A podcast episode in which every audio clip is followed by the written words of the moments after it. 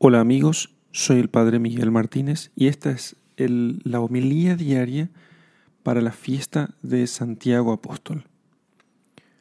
Lectura del Santo Evangelio según San Mateo, capítulo 20, versículos 20 al 28.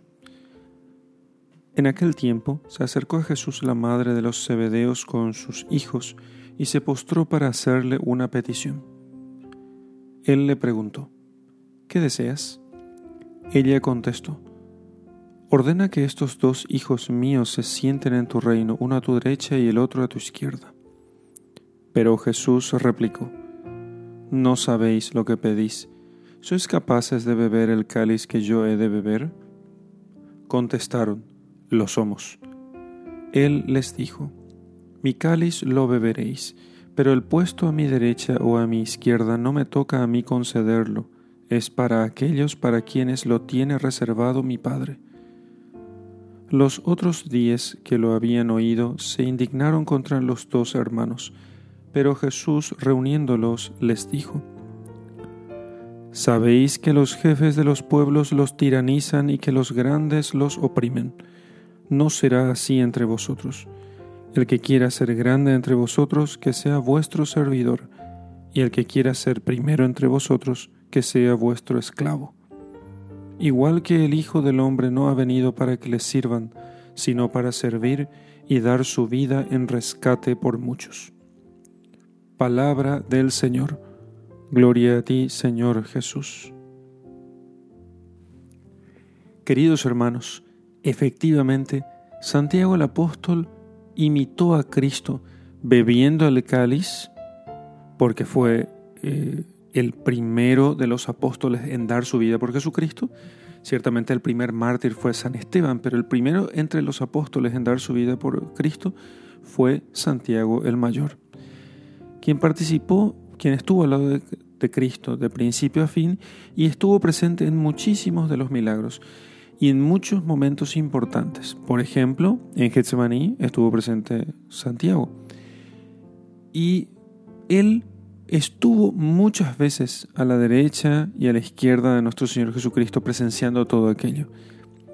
Fue tal su fervor apostólico que después de la muerte de San Esteban, cuando se desató una gran persecución contra los cristianos, Santiago fue a, Galia, eh, al norte de España, a predicar. Y estando en España, y predicando en numerosos pueblos, eh, cuando llegó a la que hoy es conocida como Zaragoza, allí no consiguió mucho fruto. Era corría más o menos el año 40 después de nuestro Señor Jesucristo.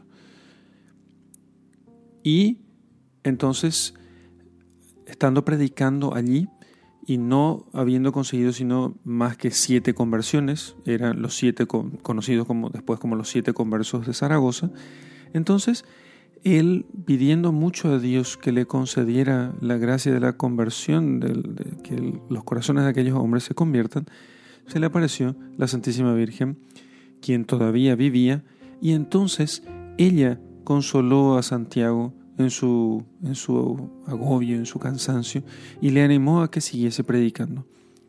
Santiago, después de aquella aparición de la Virgen, consiguió muchísimos frutos y eh, comenzó allí o construyó una pequeña iglesia que luego se convirtió en el gran centro de la devoción y la peregrinación de, de, todos los españoles, que se consagraron así a la Virgen del Pilar, porque la Santísima Virgen se había aparecido a Santiago eh, sobre un pilar que se conservó alrededor del cual se construyó la Basílica de Nuestra Señora del Pilar. Santiago Apóstol volvió luego a Jerusalén, donde fue ahorcado y así entregó él su vida y derramó su sangre por Jesucristo. Tiempo después, ya a finales del siglo IX después de Cristo, cuando los cristianos estaban peleando contra los sarracenos para poder eh, reconquistar las tierras hispánicas para Jesucristo, entonces el rey había pedido a Dios alguna señal. Y Santiago, el apóstol, se apareció a este rey y entonces apareciéndose a este rey le eh, prometió sus cuidados y protección.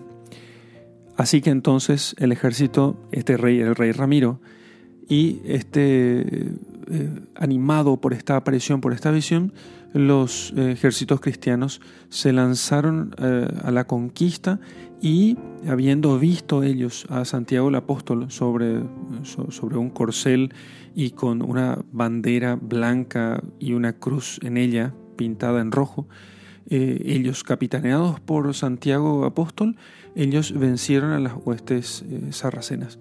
Y así eh, se dio gran firmeza, gran fortaleza a la reconquista de España para la cruz de Cristo.